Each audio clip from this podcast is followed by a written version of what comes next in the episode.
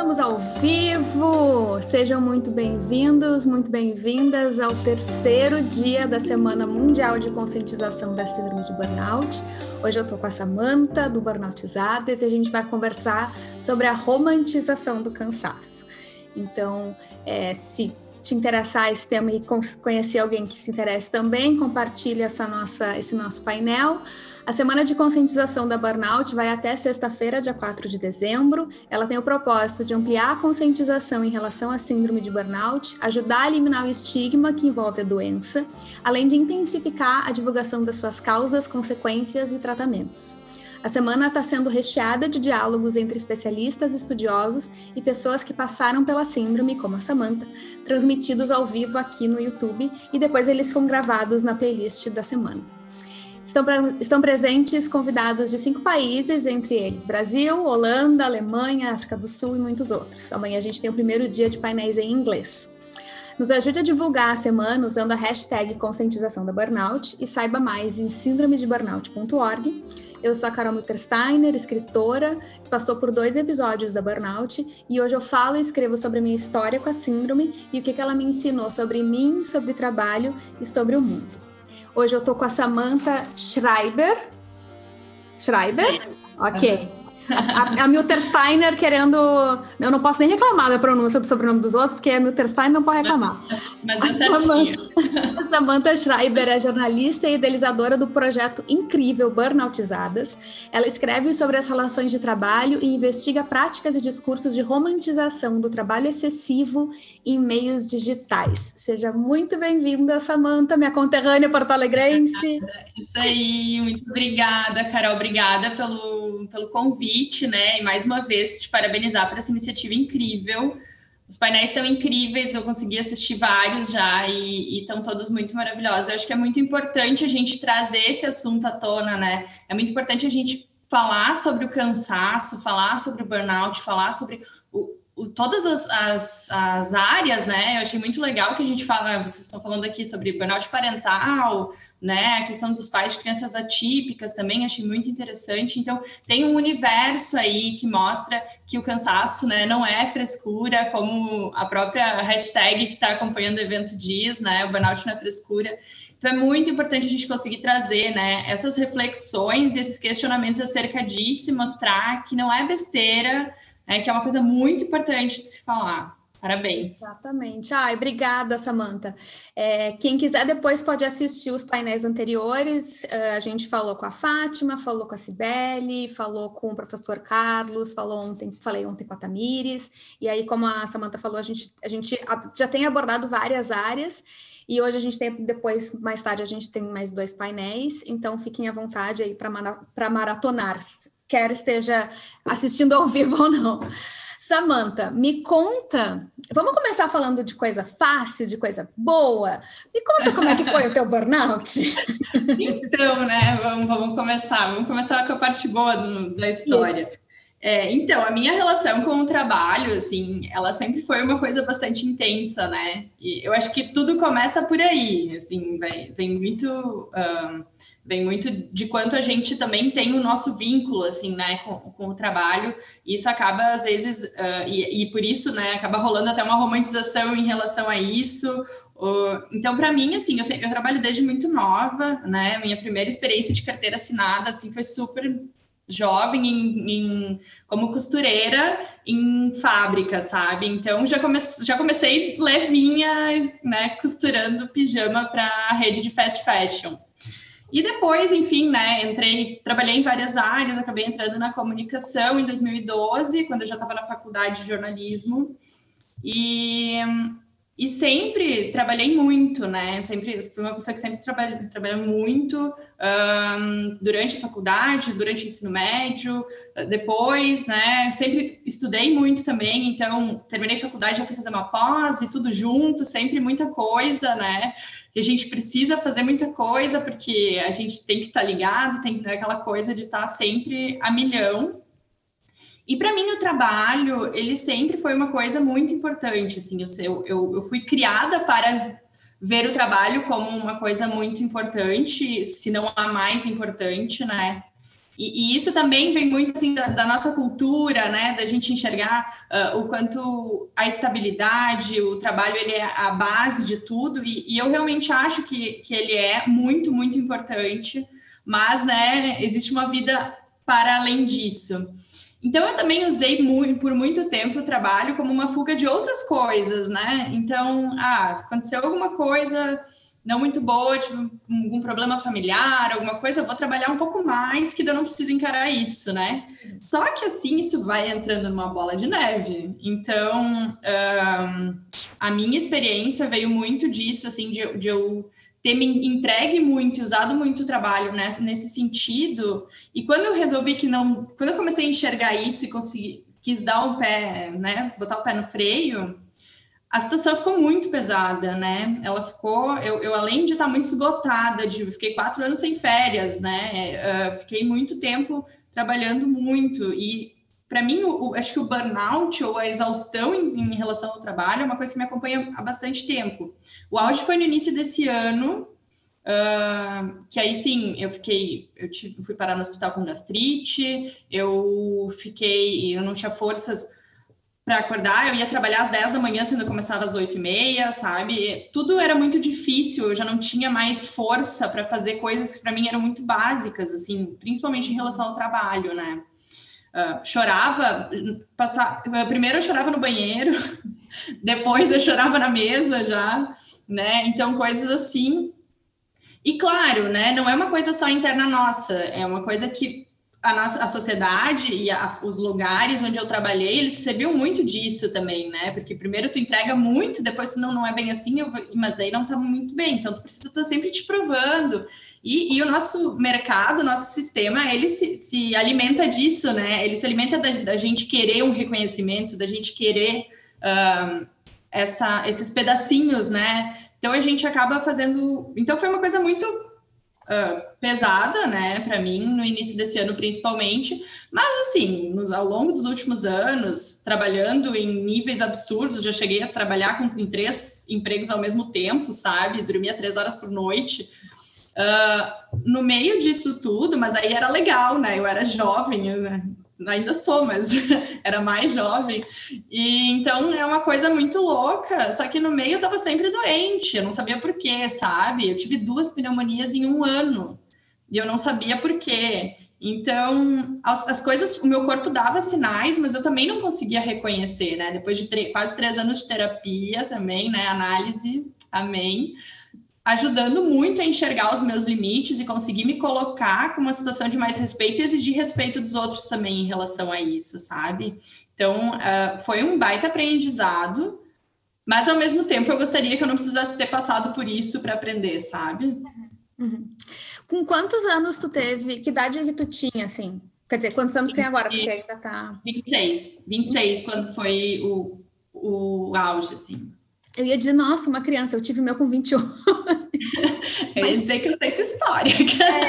é, é uma. E é, e é outro dado interessante também, né? Na sexta-feira eu vou conversar com a Eloá, que tem a, o grupo de apoio de burnout, tem o Insta do Vencendo Burnout. É, ela com 23. A Eloá também é super jovem, né? É. E, e, isso também é interessante, porque a gente vê também, a gente às vezes associa pessoas que já estão trabalhando há muito mais tempo e tal. É. E a gente está no auge, que seria, que também questionável, né? Mas que seria assim, a gente está indo, indo, indo, indo e acha que só, acho que só vai. E aí vem a, o nosso corpo e diz, não, olha só, é, eu acho que tem muito uma cobrança, né, em torno de, ah, eu sou jovem, eu não, eu preciso trabalhar muito, eu tô na época em que depois eu descanso, né? Hum. Eu agora eu preciso fazer as coisas, eu preciso correr atrás. Uh, e muitas vezes, assim, é por causa do perrengue mesmo, sabe? A gente não pode achar que burnout só dá em gente que pode parar tudo para continuar. Isso não, não, é, não é assim, né? Uhum. Uh, a gente fala muito do burnout em, em, em, classes mais abastadas e principalmente em pessoas que têm um nível intelectual maior, mas ele com certeza afeta, né? Uh, pessoas que também não conseguem ter um discernimento ou também não vão conseguir parar de trabalhar e ter esse afastamento. Para mim, ficou muito claro assim o quanto o meu problema era, vinha do trabalho mesmo.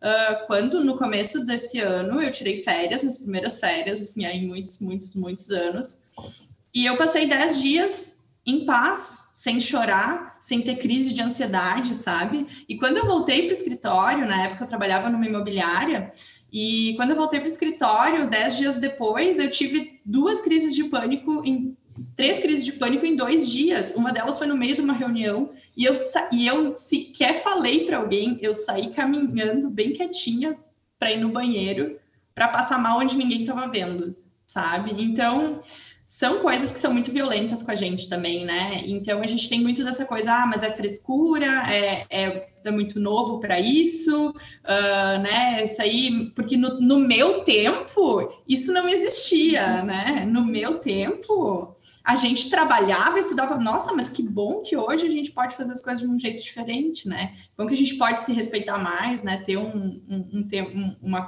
uma consciência melhor, né? Sobre essas coisas, sobre os nossos limites também. É, e também tem uma diferença, tem várias diferenças aí que vão ser geracionais, né? Que, mas uhum. que tu comentou uma coisa que eu acho que é muito importante, assim, que é a coisa do eu vou descansar depois, né? É, até a nossa geração, a gente tinha meio que um script de ah, a gente né, nasce, cresce, trabalha, se reproduz e, e aposenta e morre. Uhum. E vai ser mais ou menos assim, não tem muito do que fugir. E aí, a partir, e aí, quando a pessoa tiver, sei lá, 50, 60 anos, vai aposentar, e a aposentadoria, e aí as pessoas trabalhavam para aposentar. Sim. Aí hoje, a gente não sabe mais se vai aposentar. A verdade é essa. Então, como é que a gente vai ficar investindo tudo que a gente tem aqui e se esgotando por um futuro que a gente não sabe que vai ser? E a nossa, a nossa lógica ela ainda é baseada numa expectativa de vida que é a metade da que a gente de fato vai viver, né? Uhum. Uh, e eu acho isso, isso bem importante, porque uh, a gente ainda está correndo atrás como se aos 30 anos eu tivesse que estar completamente uh, realizada, pronta, bem sucedida, né? Eu preciso ter tudo, eu preciso ter conquistado tudo aos 30, mas essa é uma mentalidade de quem morria com 50, né? É. a gente não vai morrer com 50 com sorte. Então, uh, tem também algumas coisas assim que o, o mundo está mudando, mas a mentalidade, a forma como a gente vive, isso demora mais tempo também, né? Para a gente conseguir se adequar. Por isso que é tão importante esse tipo de conversa, né? Sim. A gente conseguir levantar esses pontos e, refletir, questionar sobre eles, né? É, e ter essa perspectiva. Exato. É, Vou dar as boas-vindas aqui para Mariana Klein, Kelly, Taiga, Ana Matos. A Ana, a Ana é uma das habituês, eu digo que agora a gente tem algumas habituês. No, a ah, é, é uma das habituês, a Ana é uma das habituês, que está em todos os painéis ao vivo. A Natália também, sejam todas muito bem-vindas. É, e acho que posso falar no feminino, acho que estamos só entre mulheres aqui. Se tiver algum homem assistindo, se pronuncie também, que é bom saber. Mas, é, mas nos conteúdos, e também isso é, um, é uma. Daria um outro painel, né, Samanta? Daria um outro painel diferença de gênero e tudo mais.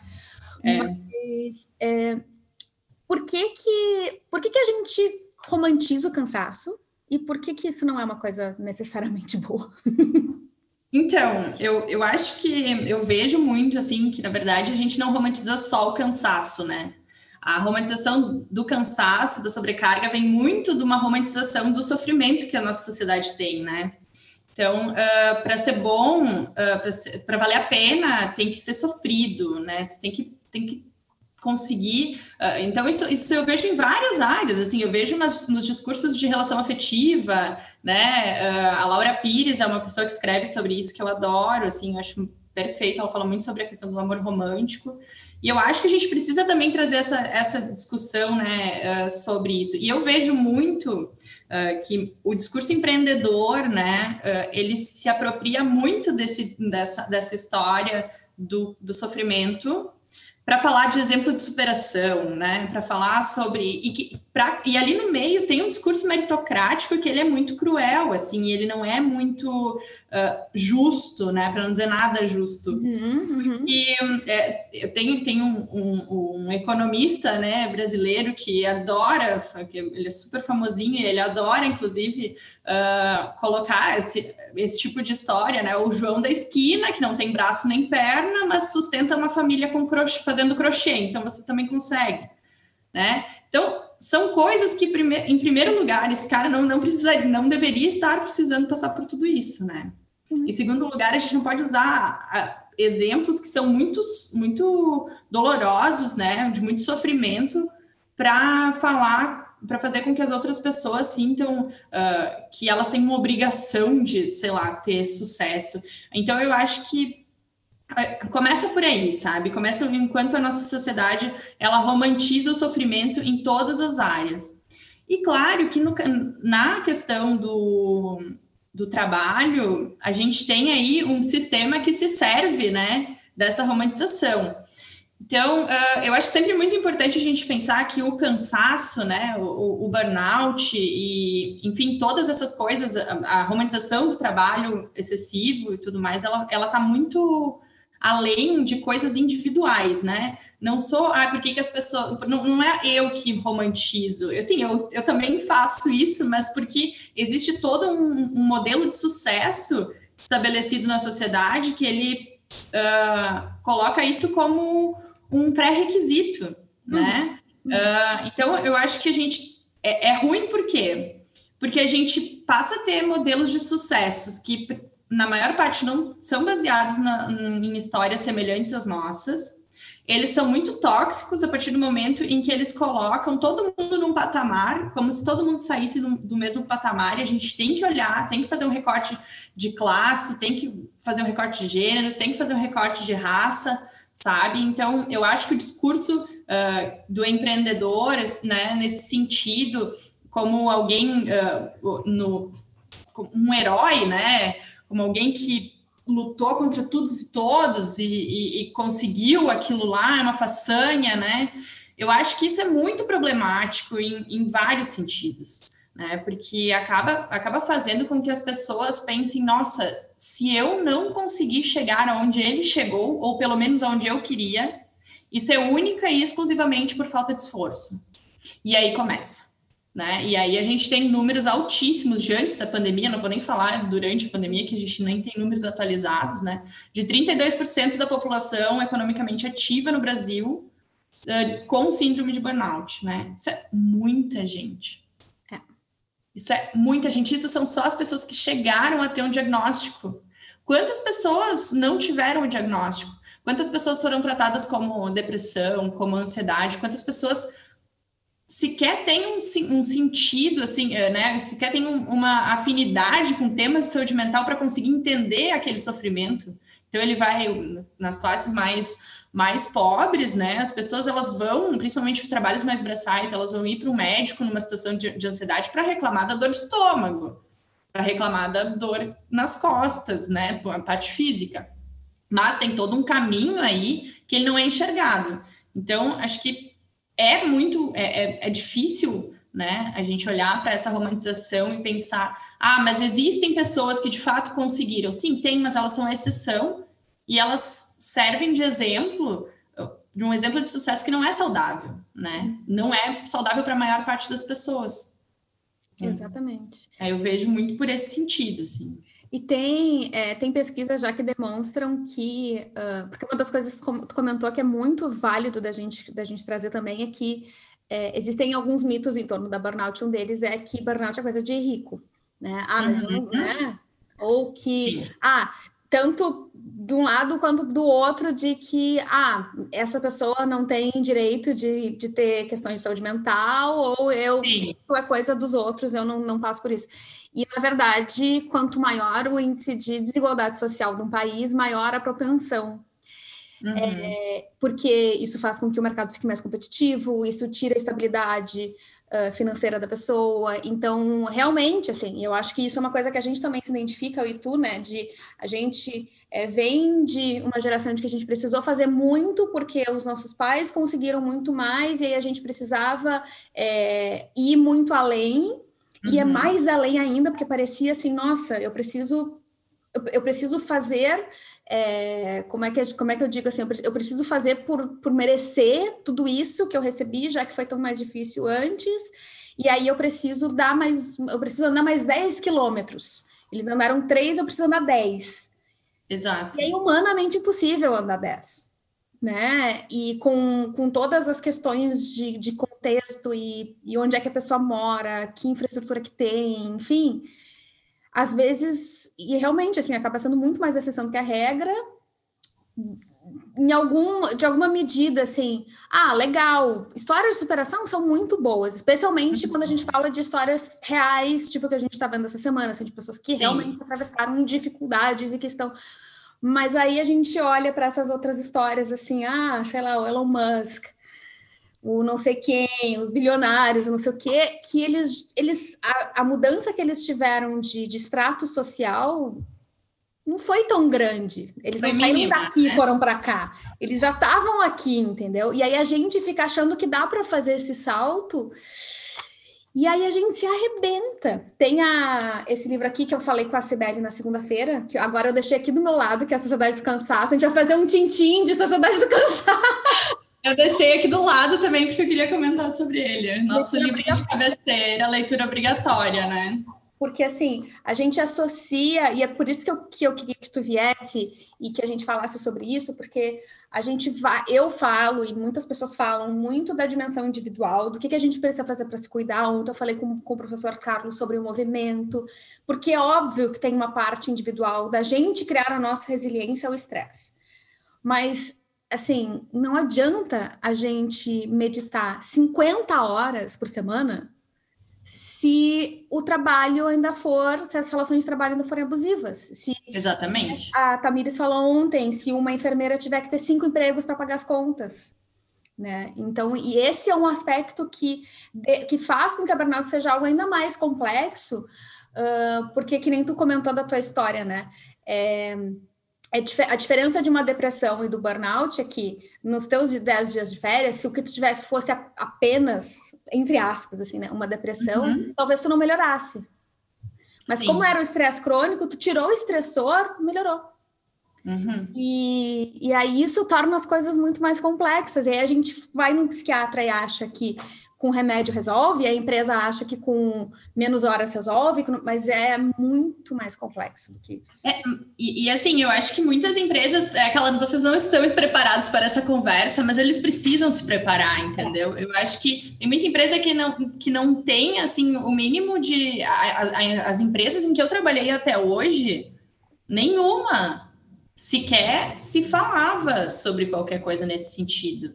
Se alguém saía com uma licença por alguma questão psicológica, era um bafafá, entendeu? Era uma, uma conversaiada, assim, para dizer, nossa, isso aí, coisa de gente fraca, né? Uhum. Já, já se pensava em como é que vai fazer para depois conseguir demitir sem precisar, sem correr riscos trabalhistas, né? Uhum. Então, então, assim, eu, eu sempre falo, é muito importante que a gente consiga trabalhar em ambientes saudáveis, é muito importante que a gente consiga trabalhar uh, em ambientes que têm uma cultura semelhante àquilo que a gente acredita. Isso é uma coisa que pegou para mim, que potencializou em, né, muitas vezes a questão do meu burnout, porque eu trabalhava numa empresa que tinha uma visão de mundo totalmente diferente da minha, né? Então eu estava em constante conflito ali também. Só que, na verdade, isso é um privilégio tão grande poder trabalhar em empresas que a gente acredita, né? E, e, ter um ambiente saudável, ter uma empresa que realmente se preocupa. Por isso que a gente não tem não é só falar para a pessoa, ai, mas se tu, não, se tu acha que não tá bom, acho melhor tu procurar outra coisa. Ou, ai, se tu acha que, que não, não, eu acho que tu tem que trabalhar em algo que te faça feliz. Ok, mas que papo é esse de fato, sabe? Como é que a gente resolve um sistema, uma, um problema que é estrutural, falando de uma individualidade, como se fosse algo tão individual, né? Sim. Então, por isso que no Burnoutizadas eu trago muito essas questões, né, sobre uh, problemas que acontecem dentro das organizações e dentro dessas relações de trabalho. Hoje eu acabo falando mais sobre uh, essas, essas coisas que acontecem dentro do regime CL, de CLT, né, aqui no Brasil, Uh, mas eu quero muito poder expandir mais isso também para os profissionais liberais, né, para pessoas que trabalham nesse, nesse sentido, até porque existe uma, um, todo um movimento de terceirização que é só para ter informalidade, só para não precisar, né, porque de terceirizado não tem nada. Então tem muito, muito para se conversar dentro disso, assim, eu acabo falando mais sobre essas questões que acontecem dentro uh, das empresas nesse regime, porque foi como eu sempre trabalhei, né, eu estou Estou fazendo a minha empreitada agora de freelancer pela primeira vez em 11 anos, né? Então, são, são essas coisas. E é por isso que eu sempre questiono e sempre levanto uh, esses pontos, assim, de, sobre tá, a gente tem que falar sobre as condições, sobre, sobre o burnout, mas antes disso a gente tem que dar um passo atrás e olhar que isso também é uma questão social. Não hum. é só um problema de saúde, isso é uma questão estrutural e econômica, sabe? Ela tem, ela precisa ser falada em, todos os, em todas as áreas, todas as áreas para a gente conseguir de fato pensar em soluções ou pelo menos conseguir começar a plantar essa sementinha, né? De, de e de dentro, né? De começar a conseguir mudar isso dentro das empresas também, não ficar só no campo acadêmico, onde a gente vai ficar discutindo aquilo com um monte de teórico, mas dentro da empresa a, história não é, é, a história é totalmente outra. Então, a, a ideia é conseguir uh, olhar para isso como uma coisa que vai além de uma, né, de uma falta de resiliência.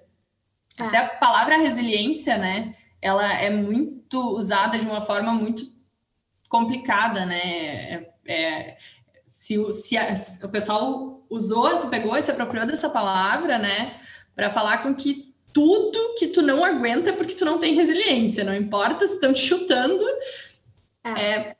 faltou a resiliência, né? Então, até a linguagem, né? É uma questão social tão grande que a própria linguagem em torno disso ela acaba uh, mostrando né, o, o, quanto essas, essas questões sociais estão ali uh, latentes, né? É. Tu estava falando sobre, sobre esse conceito da gente trabalhar num lugar que a gente acredita, numa empresa que tem a ver com o que a gente acredita, enfim. E isso é muito difícil, né? Eu estava escutando um podcast um dia que era o Dear Hank and John, que é em inglês, com dois irmãos que são escritores, e aí, uma ouvinte, eles respondem perguntas dos ouvintes. E aí, uma ouvinte disse que ela trabalhava para. Ela trabalhava de atendente no caixa de uma loja de conveniência da BP, que é uma. aquela tipo uma Petrobras da vida, assim. Uhum. Aquela que poluiu, que derrubou óleo no oceano e tal. E ela disse que ela tinha um conflito interno muito grande, porque putz, como é que eu trabalho para esse lugar, sendo, enfim, tem a questão de princípios e tal. E aí eles tiveram uma discussão muito interessante que eles disseram assim, cara, tu precisa de salário, entendeu? Precisa comer. Tenta, é, tenta, se tu não tem a oportunidade de fazer algo que tu acredita e ser remunerada por isso, pega, tenta de alguma forma, é, no teu tempo livre, em algum momento, fazer alguma atividade que não seja necessariamente remunerável, enfim, mas assim, te conecta com a tua comunidade, sabe? Faz alguma coisa para meio que limpar o teu karma, Sim. porque não também fica difícil a gente começar nesse discurso de ah, a gente tem, vai todo mundo agora querer fazer, é, querer buscar algo que acredita, uhum. porque assim, vias práticas é muito difícil. É muito difícil. Mas, mas é, é aquele, aquele tipo de transformação que requer um milhão de passinhos. Porque assim, não dá para a gente simplesmente sair correndo, não dá para a gente criar um abismo entre a, né, o que a gente tem aprendido individualmente e as empresas, que é um movimento que está acontecendo, né? A gente está começando a se informar mais e está começando a entender, e as empresas não estão acompanhando, e aí ela, elas, as empresas estão perdendo a gente, estão perdendo gente muito talentosa, gente que fazia a empresa funcionar, né? E aí essas pessoas estão indo para trabalhar como freelancers, estão indo para trabalhar independentes, e, e aí isso vai ficar um abismo, então, ou vai, hoje, ou eles vão ter que, né, de alguma forma começar a escutar e entender o que está acontecendo, e a gente do nosso lado também ir fazendo o que pode, né? Porque é uma, é uma, é, uma, é muito, né? muito complicada nessa situação. É, é, é, muito importante a gente conseguir se fortalecer de alguma forma, sabe? Uh, acho que para mim, assim, o meu processo de terapia foi excelente, foi uma coisa que sem isso eu não sei como eu teria passado por tudo isso, porque quando isso aconteceu eu já estava em análise, então isso facilitou muito, né, eu, eu passar por essa, essa última etapa, assim. Uh, mas é muito importante que a gente, além de, né, ah, a gente tem que brigar com o sistema, a gente tem que questionar as coisas, sim, tem, mas a gente também tem que ter cabeça para fazer isso, né? Sempre falo, terapia ainda é um privilégio, né? Ainda é algo que as pessoas não têm tanto acesso. Mas existem algumas iniciativas hoje em dia, né, gratuitas ou a preços mais acessíveis, que podem uh, ajudar, grupos de apoio, o próprio, que nem o teu grupo, aquele do, do Burnoutados Anônimos, né, eu ainda não participei, quero muito conseguir me organizar, mas que é uma iniciativa super bacana, para nem que seja para fazer uma troca, né, é aquilo, não substitui um tratamento clínico, não, não substitui, mas dá força para a gente entender que mais gente passa por isso e que, tá, e que a gente vai conseguir sair dessa, que tem, tem esperança, né?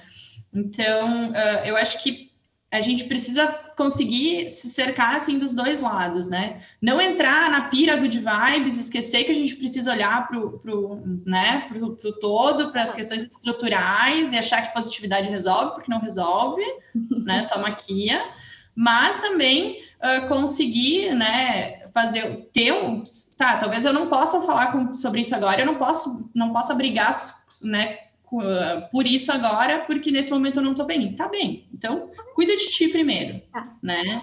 Acho que acho que são caminhos assim que tem que andar lado a lado.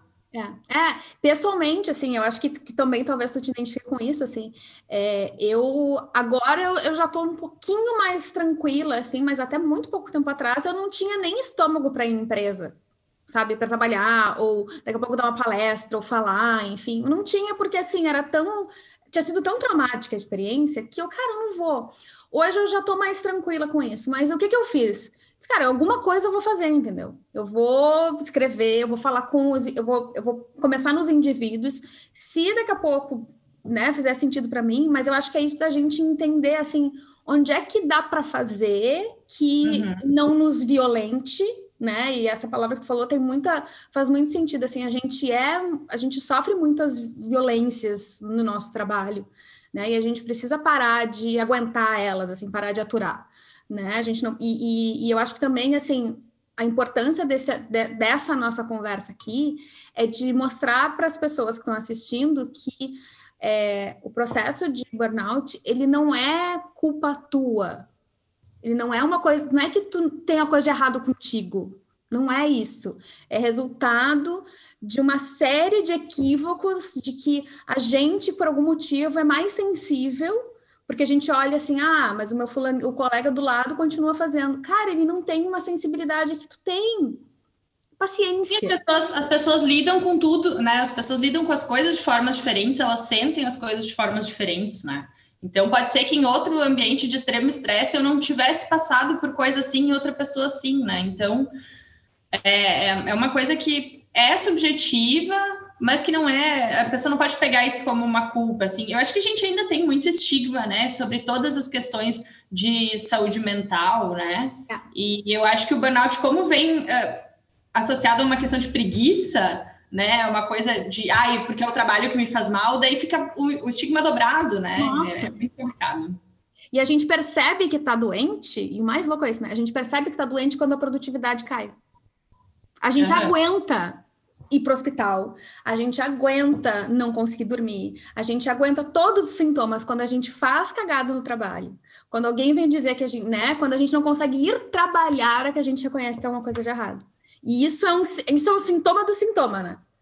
Não, total, né? Olha o quanto a gente coloca isso à frente da gente, né? Em tantos níveis, isso, isso é, é muito violento. É, é. Samanda, a gente tá bombando, só para te avisar. É, temos Ai, muitos comentários, muitas pessoas assistindo. Temos aqui é, Iria Schreiber dizendo parabéns. Ah, minha a minha mãe também deu oi, tá? A gente Adoro. Tá corujas gaúchas. O Arthur, bendito fruto, mas tem Maurício também. Olha, eu tinha falado que só tinha mulher na, assistindo a live, eles deram um ah. oi. A Joana Paula Andrade diz: minha primeira crise de estresse foi em 2005, em 2019 me afastei seis meses, retornei, continuo passando mal e a empresa exigindo uma carga de trabalho absurda. As empresas fazem uma pressão muito absurda, não ajudam. Não ajudam. Total. Não ajudam. Total. É, é, o tipo de problema assim que assim, é, não, eu nem sei o que dizer. É. Joana, eu é. não sei o que te dizer, porque é complicado mesmo, sabe? Uh, a Mariana. É, é, é, só isso, né? A gente só consegue dizer que é complicado, porque. Complicado. Depois de tudo que a gente falou, a gente sabe que na prática é muito difícil conseguir fazer essa mudança, né? Conseguir conversar, ainda mais depois de pesquisas como aquela da Oracle, né? Que a gente discutiu e ambas divulgaram sobre uh, que as pessoas preferem conversar com robôs em vez de conversar com, uh, com os gestores sobre ansiedade, sobre até carga de trabalho, né? Isso mostra muito, isso mostra, é, aí está a resposta, é. né, de como, de quanto as nossas relações estão na UTI, né? Exatamente, exatamente. Nossas relações estão na TI. Gostei disso, Samanta. Gostei dessa aspa. é, a Mariana Klein diz: ninguém quer falar sobre burnout porque é coisa de preguiçoso. É, é falava, né? É muito. Isso é tão louco, né? A gente vai falar sobre a sociedade do cansaço daqui a pouco. É, é possível que a gente se estenda além de uma hora, porque já é uma e dez e a gente ainda está falando. Tem algum problema? Por mim, não. Eu acho lá. que tá rendendo. Então a gente vai. vamos lá. A Fábio diz que era ao vivo, tomando a frente de um assunto subjugado ainda. Isso aí. Vai aparecer no Fantástico qualquer dia dele.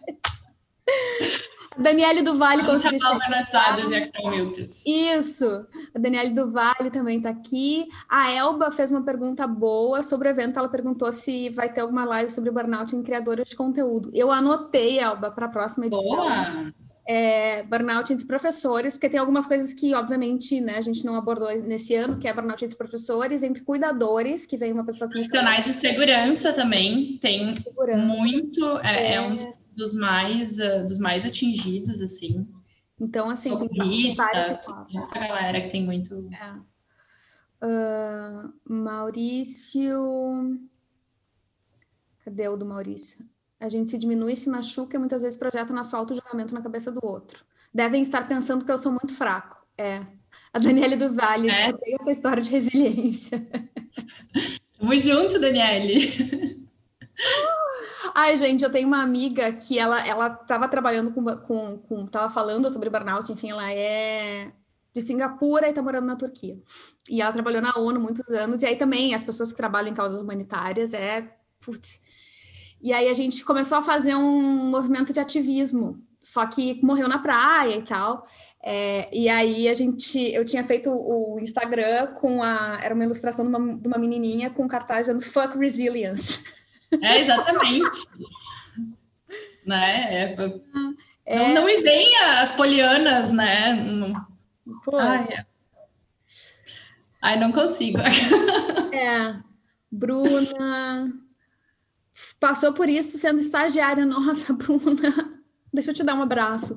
Jaqueline, a pior parte desse processo foi quando passei pela perícia. Foi tratada como bandida e saí pior do que quando cheguei. Meu marido me abraçou e chorei, mas muito, muito mais.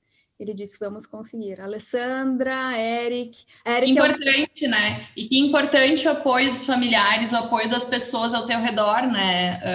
Uh, para passar por uma coisa dessas, porque é algo em que a gente, em primeiro lugar, a gente se sente muito culpada por não estar tá dando conta, né? A gente acha que a gente tá. Porque se a gente viveu uma vida correndo atrás de dar conta de tudo, é porque isso significava algo pra gente, né? É.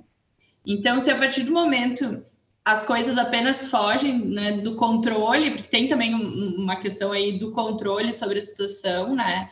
E muitas vezes os próprios familiares eles não conseguem entender uh, o que, que é aquilo ali que está acontecendo, sabe? Ou não, o que não é uma coisa prática, que não é uma coisa assim, tá, mas então vai no médico, sabe? Ou tá, mas então, sei lá, dorme no fim de semana, ai, quem sabe tu vai para academia. Não, não é assim, sabe?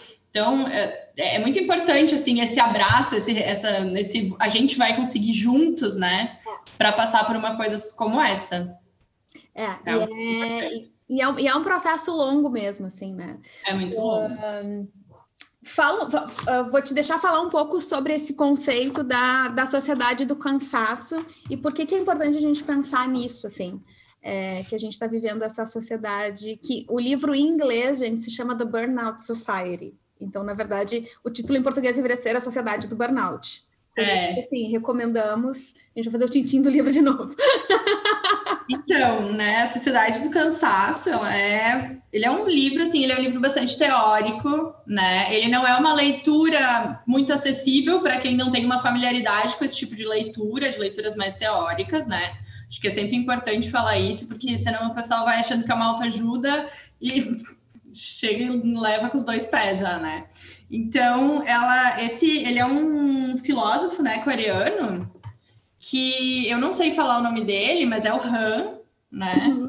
E e que ele coloca, né, ele, ele compara a nossa sociedade da obediência que a gente tinha no século passado com a sociedade do desempenho que a gente passou a ter agora. Então, a partir do momento que a gente não precisa mais de muros, né, não precisa mais de chefes em cima um, chamando, né, ou aquele uh, ritmo, né, aquela organização de trabalho onde tem que estar sempre alguém te cobrando, aquela coisa bem industrial, para a gente passar para uma outra sociedade em que a gente mesmo é seu, né, a gente é o seu próprio chefe, aquela visão do empreendedor de si mesmo, né, uh, onde a gente tem que estar o tempo todo buscando Uh, e se colocando à prova para desempenhar e ter a melhor performance, né? Então é uma briga consigo mesmo, assim. Então ninguém me cobra, eu mesma me cobro e me cobro muito melhor que os outros, inclusive. Olha, olha só, olha como eu sou, né?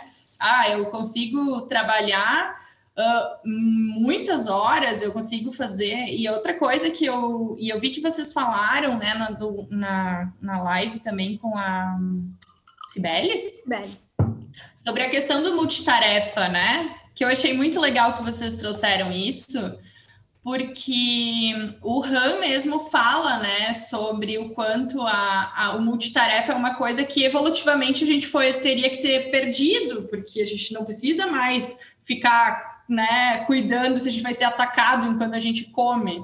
Né? A gente poderia usar, inclusive, para criar, para poder fazer, né, sermos pessoas mais criativas e, evolu e evoluir ainda mais com a, a, questão da contemplação, mas ao mesmo tempo o mercado entendeu que é mais barato, sei lá, uh, com, fazer com que todo mundo seja multitarefa, né? E também tem uma romantização em cima disso, assim, uh, o generalista é é, ele, inclusive dentro do mercado, assim, no, no mercado de comunicação, por exemplo, eu vejo uh, que ah, se criou lá a área, o social media, né? Que ele, na verdade, ele engloba tudo.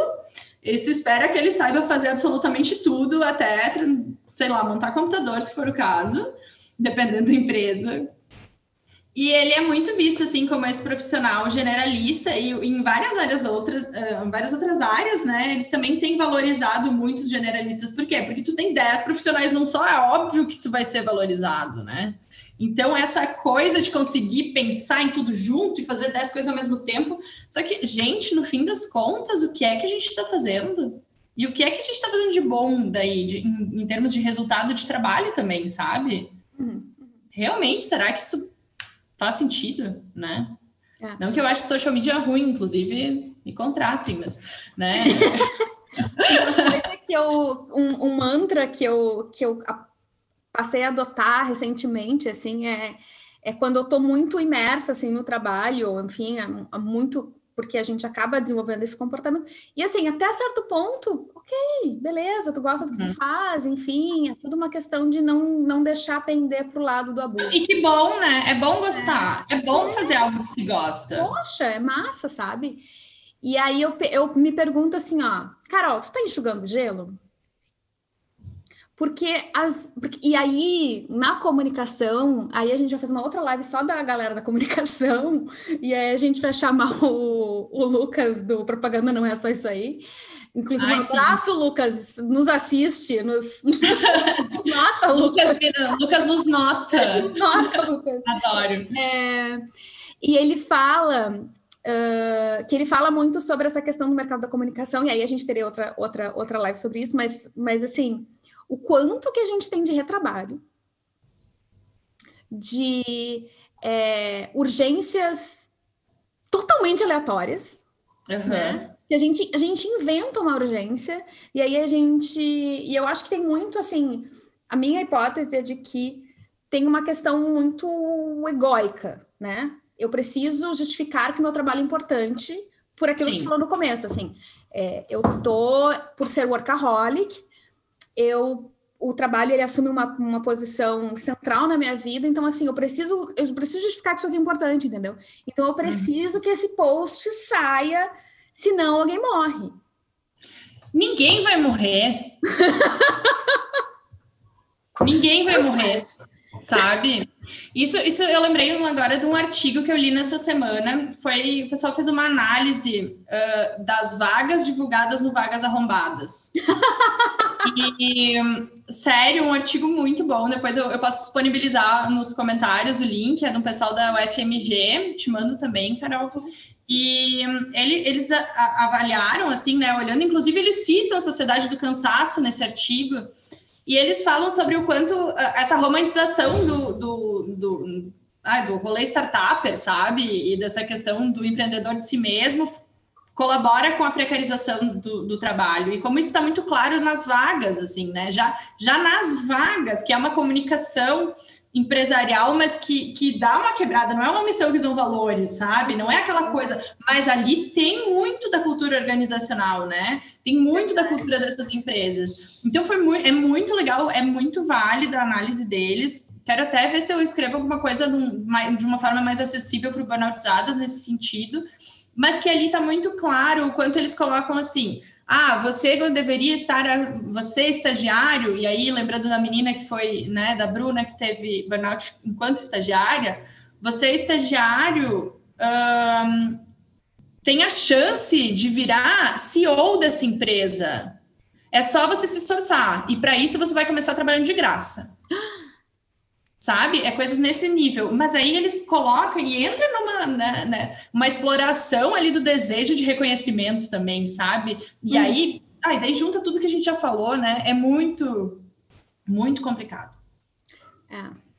E, e aí a gente acaba chegando nesse, nesse fenômeno de que estamos todos cansados, e esse cansaço vem muito dessa nossa da gente ter criar, comprado essa cultura de que você quer, você pode, né? Uhum. Uh, e aí a gente também tem uma cultura muito americanizada no Brasil, uh, que é um dos motivos pelos quais a taxa de burnout, de burnoutados no Brasil é três vezes maior do que aqui na Holanda ou na Alemanha ou na França, por exemplo. Sim. E que é uma cultura muito Sim, é o segundo, é o segundo mais, né? O Brasil é o acho, é, perde para o Japão. Para o Japão, é. É, o Japão acho que é 70% e o Brasil está é, em 30 e poucos por cento. O Brasil é o país mais ansioso e o segundo mais burnoutado do mundo. E, e aí a gente vai olhar para o lado e ninguém tá, tá todo mundo bem. Tá todo Exato. mundo arrasando. Ninguém, ninguém conhece ninguém, ninguém nunca ouviu falar né, em burnout. Eu, eu, antes de eu criar a página do Burnoutizadas, eu ainda estava trabalhando, inclusive, Uh, eu coloquei uma enquete assim no meu no, no, no, meu Instagram pessoal e perguntei: ah, você já ouviu falar disso? Você já teve isso? Daí depois outro dia eu pedi de, com outras palavras, perguntei: você já se sentiu extremamente estressado? Aí todo mundo se chama, mas aí o burnout em si também é uma coisa que, como demanda um diagnóstico, daí é uma palavra em inglês ainda, né? Toda essa função acaba não tendo uma, não é muito, uh, muito amplo. E estresse, como todo mundo é estressado, isso não é um problema, né? Eu não me sinto, não, não vejo como algo urgente estar estressado, porque ao meu redor está todo mundo estressado e ser estressado faz parte do normal, né? Esse sim é o novo normal, né? É. Não, é. Esse é o novo normal. A normalização do adoecimento é um negócio muito louco, né? Eu contei, é eu me lembrei por acaso em alguma entrevista, alguma coisa assim, esses tempos, e aí eu fico recontando essa história, porque eu, eu, eu pensei, eu fiquei, cara, como é que isso aconteceu? Eu nem me lembrava. Que uh, eu tive uma, uma ocasião em que um colega foi fazer uma cirurgia de retirada de vesícula e ele estava ele tava na sala de recuperação respondendo e-mail e entrando em reunião no hospital. E então, assim, e foi bem durante, quando assim, eu comecei a ter sintoma alguns meses depois. Então é lógico que para mim, eu fiquei olhando para aquilo e pensei, o cara, assim, ele estava no pós-operatório respondendo e-mail. Quem sou eu com uma infecção intestinal para achar que tem alguma coisa de errado. Né? Não, e aí a gente coloca isso muito, né, num sentido de, nossa, como ele é dedicado. Que legal, né? Olha essa pessoa. Nossa, olha como ele se doa, olha como ele veste a camisa da empresa. Só um pouquinho é doentio, sabe? É doentio. E eu não posso falar muito, porque eu já fiz muito disso. Uhum. Já fiz muito disso. Eu tive uma vez uma, uma infecção renal que eu fui levada do, do escritório para o médico, porque eu estava trabalhando com 40 de febre e eu não queria contar para ninguém. Só que todo mundo viu que eu estava no meio do verão com 10 casacos e me tremendo e trabalhando assim, e eu não queria, porque, porque imagina, iam achar que eu era besteira. Uhum. Eu ainda consigo mais um pouquinho, sabe? É, é, é umas coisas assim, olha, mas olha como ela é dedicada, né? Olha como ela é dedicada. Ah, ganhei a minha estrelinha aquele dia, né? E um monte de, e um resto da semana em casa e um monte de, antibiótico para tomar, mas tudo bem. É, é. Um, como é que. O que, que tu diria para alguém que acabou de descobrir que burnoutou? Então, primeira coisa eu diria para as pessoas se informar. Porque eu acho que a informação ela faz total diferença na forma como a gente lida com as coisas, né? Uh, e eu não falo isso só sobre o burnout, falo isso sobre qualquer uh, coisa em relação a, a, principalmente a saúde mental. Eu tenho transtorno bipolar, fui diagnosticado há alguns anos, e para mim o meu processo de, depois quando eu entendi que era burnout, eu ter passado por, por esse outro processo de descoberta me ajudou muito. Uhum. Porque para mim entender como funciona, né, saber uh, ouvir histórias, uh, saber como é a questão química, a questão tudo, para mim é, é, uma coisa muito importante. E às vezes para outra pessoa pode não ser, mas pelo menos escutar história dos seus pares, conversar com gente que passou por isso, né? Então, tudo isso eu acho que é algo que ajuda muito a entender que, primeiro, que a gente não está sozinha, segundo, que a gente vai sobreviver. Né? Então, e para a gente conseguir lidar com uma coisa que a gente tem um pouco mais de ferramenta, né? É, é mais fácil a gente saber o que, que é a gente sabe por quê, de onde vem, para onde vai, o que, que eu preciso fazer. Eu acho que fica mais, mais. Isso é mais gentil consigo mesma, né? Uhum. Primeira coisa, para de pensar que é culpa tua, respira, dorme, dorme um pouco. É, boa. o que, que tu diria para alguém que tem um familiar, ou amigo, ou parceiro, enfim, passando por isso? Vai ler sobre também. E primeira coisa, não diz assim, ah, mas tem a outra pessoa que passou por isso, e aqui, ó, né, aquela coisa assim, não minimiza, não minimiza o que a pessoa está sentindo. Dá um abraço, que nem o marido da, da menina ali que falou com a gente, que eu não lembro. Dá um abraço, diz que vocês vão conseguir juntos, se mostra disponível, apoia, conversa e, e não fica relativizando, sabe? Eu acho que as pessoas têm um problema muito grande de conseguir ouvir o outro sem relativizar, né? Aquela empatia torta que fala, ai, pois é, eu sei, né? Mas, e, e aí já, mas não, ouve, ouve, ouve de forma atenta, pergunta o que pode fazer para ajudar. Uh, às vezes a pessoa só quer conversar, às vezes a pessoa só precisa de um abraço, sabe? Então uhum. eu acho que o mais importante é aprender a ouvir e dar o apoio que for necessário. Excelente. A Elba comentou aqui quando, é, que ela se sente assim quando vê as amigas mães na correria, trabalhando fora, fazendo faculdade com dois filhos e plena, enquanto eu estou surtando. Elba, defina plena. e defina, assim, é, a, gente, a gente tem uma, uma visão distorcida da vida das outras pessoas. Tem uma psicóloga que tem um Instagram que ela faz, de vez em quando, no, Stories, ela faz a hashtag quem vê close não vê corre.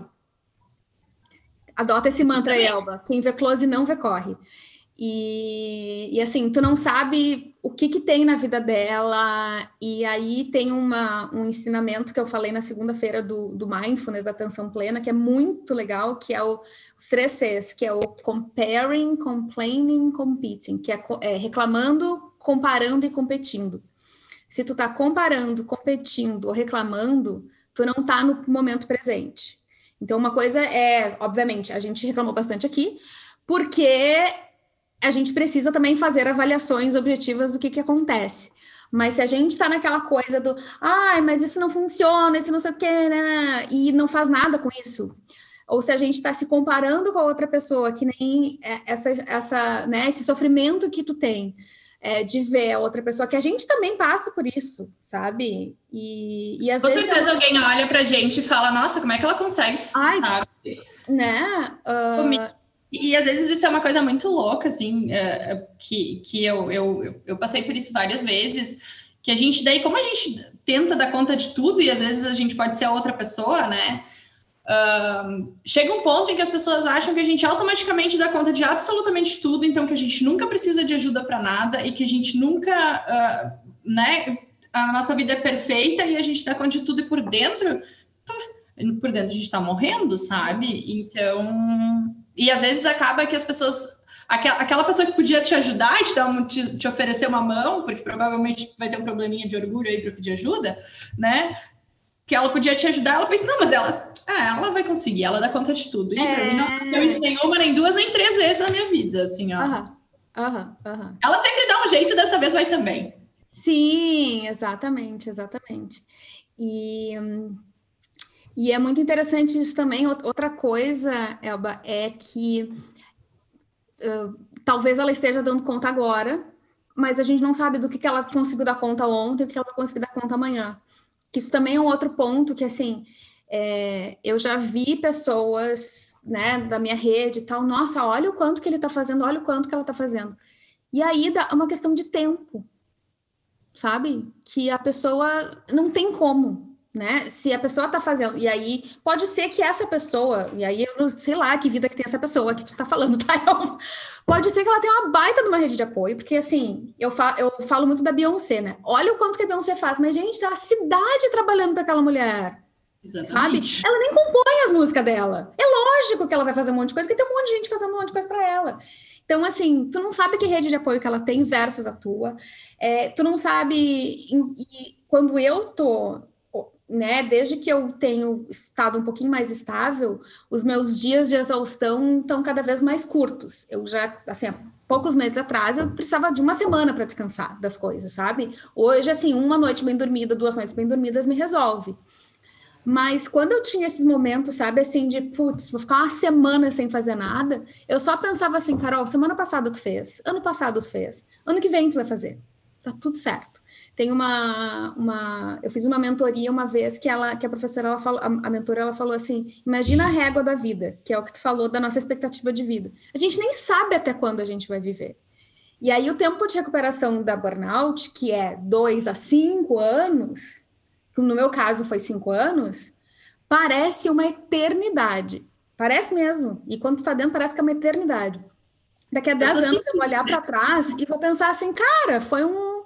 Tipo assim, teve. Eu passei dez anos na empresa onde eu tive o burnout. Parece que eu passei seis meses lá. Entende? Então a gente também olhar para essas coisas com essa outra, com essa outra perspectiva é super importante.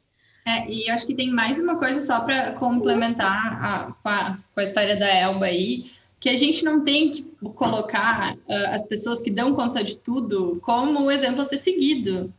A gente não tem que achar que a gente tem que dar conta de tudo ou que a pessoa que abraça o mundo é o nosso, sabe? Eu acho que a gente tem que começar a olhar para esses nossos modelos de sucesso, sabe? Esses nossos exemplos de sucesso, seja a vizinha que dá conta de toda a limpeza, até o CEO lá da empresa tal que passou, né? Eu acho que tudo isso são coisas que a gente precisa começar a renegociar, assim, esses nossos ídolos, sabe? Olhar e pensar, tá, mas talvez, o que, que eu tenho de bom, o que, que eu estou fazendo de melhor aqui dentro da minha, da minha realidade? Eu realmente preciso dar conta de tudo? Eu acho que não, eu aprendi que não preciso. Hoje ainda estava falando disso, assim, que alguém perguntou, ah, mas como é que consegue? E eu, e eu falei assim, cara, eu acho que uma, uma das coisas que me ajuda muito é eu, eu olhar conscientemente por que eu não vou conseguir fazer, sabe? Tipo, hoje eu não vou conseguir lavar louça. não quero saber, sabe? Não vou conseguir limpar o banheiro. Paciência, sabe? Tu acha que a Beyoncé lava o próprio banheiro? Claro que não. Aí ela tem tempo para ser maravilhosa. Acho ela maravilhosa, mas a gente tem que ser realista de que as pessoas, elas não tem como, sabe? Essa semana eu tô dedicada a fazer isso aqui. Meu namorado tá cozinhando a semana inteira. Ninguém é super heroína né? A gente tem que. E, aí... e nem tem que ser, né? E nem tem que ser, a gente tem que acabar com esse mito da Mulher Maravilha, assim, como algo que a gente precisa fazer. A gente não tem que ser a Mulher Maravilha. Eu quero ser a Samantha Schreiber, entendeu? entendeu? E deu, ponto. É. Então, Elba, assim, ó, vai ser feliz do jeito do que faz sentido para ti e vai ficar tudo bem e vai dar tudo certo. A Jaqueline falou que uh, não gosta de falar sobre esse assunto com as pessoas, mexe muito com o meu emocional. É, no começo é muito difícil, tá, Jaque? Assim, é, eu. Aí depois tu me fala como é que foi para ti, Samanta, mas para mim, assim, nos primeiros, principalmente falar em público sobre isso, uhum. eu, ficava, eu tinha que dormir o dia inteiro depois, sabe? Uh, e, e falar para as pessoas, enfim, mas aí é aquilo vai na tua terapia, conversa com pessoas que também, como a Samantha falou, estejam preparadas para ouvir, que não fiquem relativizando, falando que é frescura, que é preguiça, que não gosta de trabalhar, que é isso, que é aquilo. Procura espaços em que tu vai ser ouvida, sabe? Vem para o Burnoutados Anônimos que vai ter nesse mês, a gente se encontra última sexta-feira do mês, já estou fazendo um jabá de uma coisa que é de graça, fazendo jabá voluntário. É, talvez isso te mexa muito emocionalmente, porque talvez as pessoas elas não estejam preparadas para te ouvir, ou, ou, enfim, tem, tem alguma coisa aí que tu precisa endereçar, porque não é não é para necessariamente te doer tanto, tá? Talvez seja uma questão de tempo, talvez seja uma questão de tratamento, talvez seja uma questão de quem é que te escuta.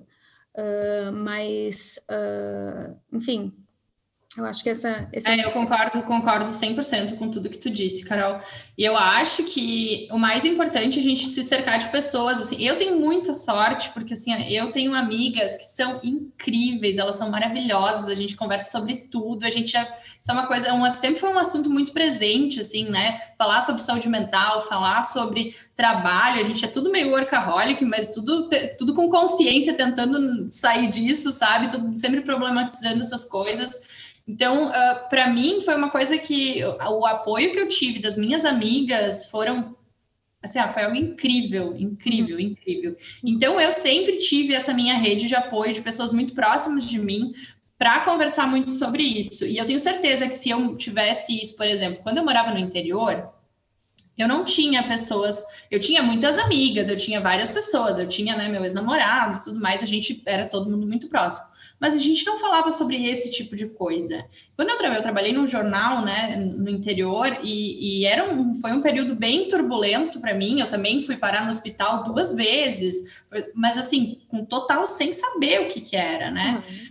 Uh, não foi algo, não era algo assim que se falava, né? Eu não, eu na verdade, eu nunca nem tinha feito terapia na época, então era uma coisa que então eu vi que como hoje eu ter essas pessoas que entendem e que veem o mundo desse jeito, então se cercar de pessoas que consigam entender essas tuas dores também e ter uma visão sobre isso é muito importante. Às vezes não vão ser teus amigos, sabe? Mas aí ser um grupo que tu vai encontrar para fazer conversas semanais ou alguma coisa nesse sentido.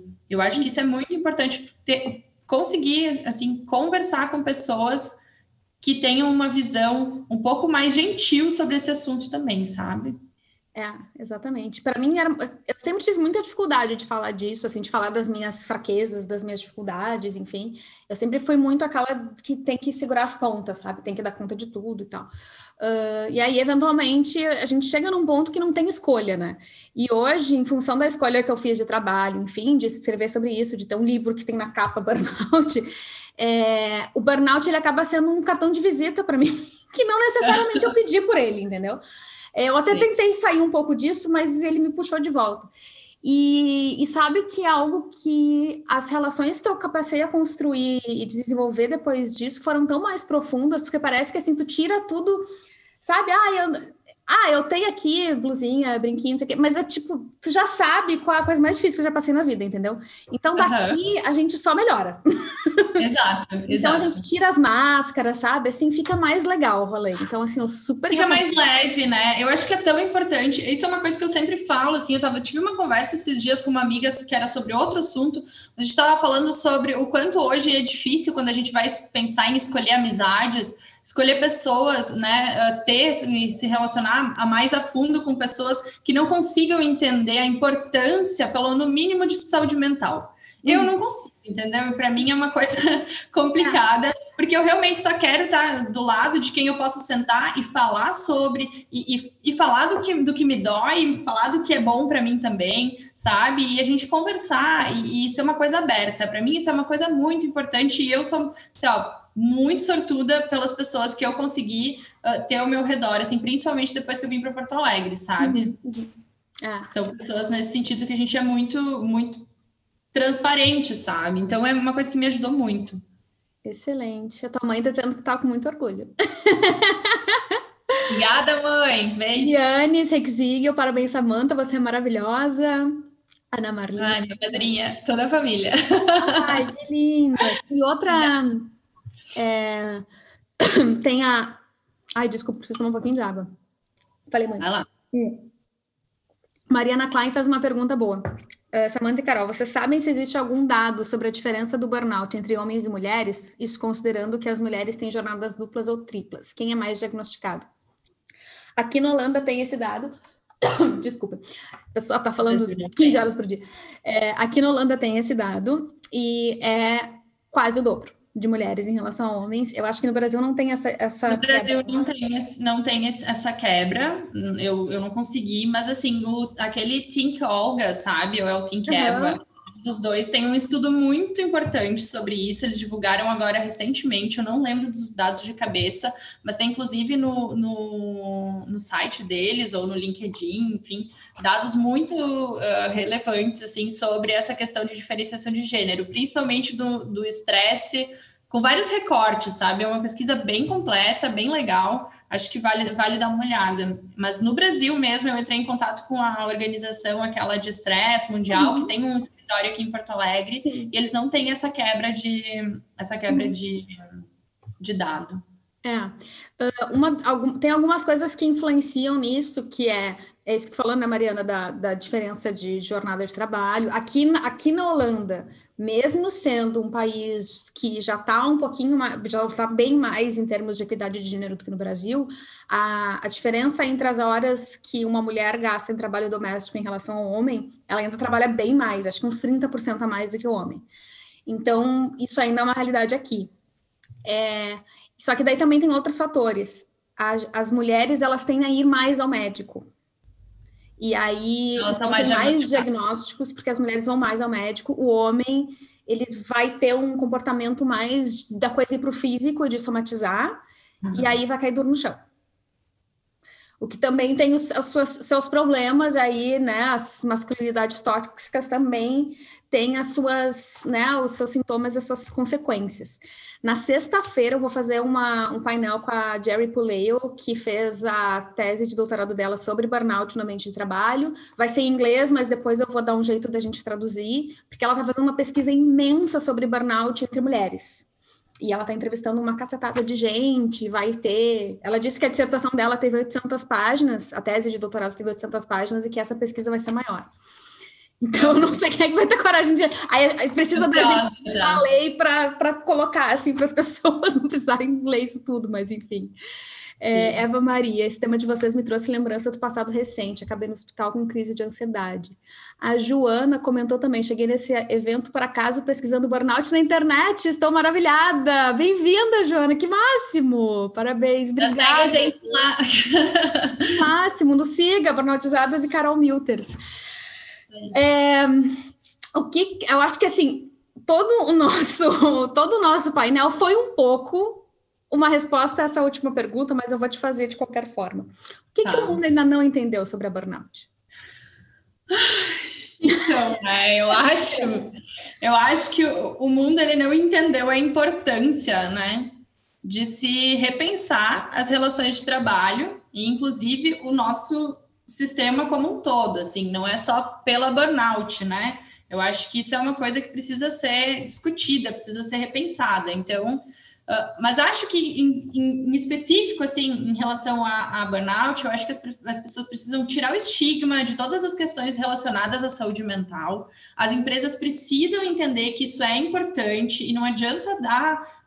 Um, botar lá um robozinho, né, e, e, e, ter uma cultura totalmente tóxica, não adianta, é, é uma coisa que precisa ser uma mudança de dentro para fora e uma mudança geral.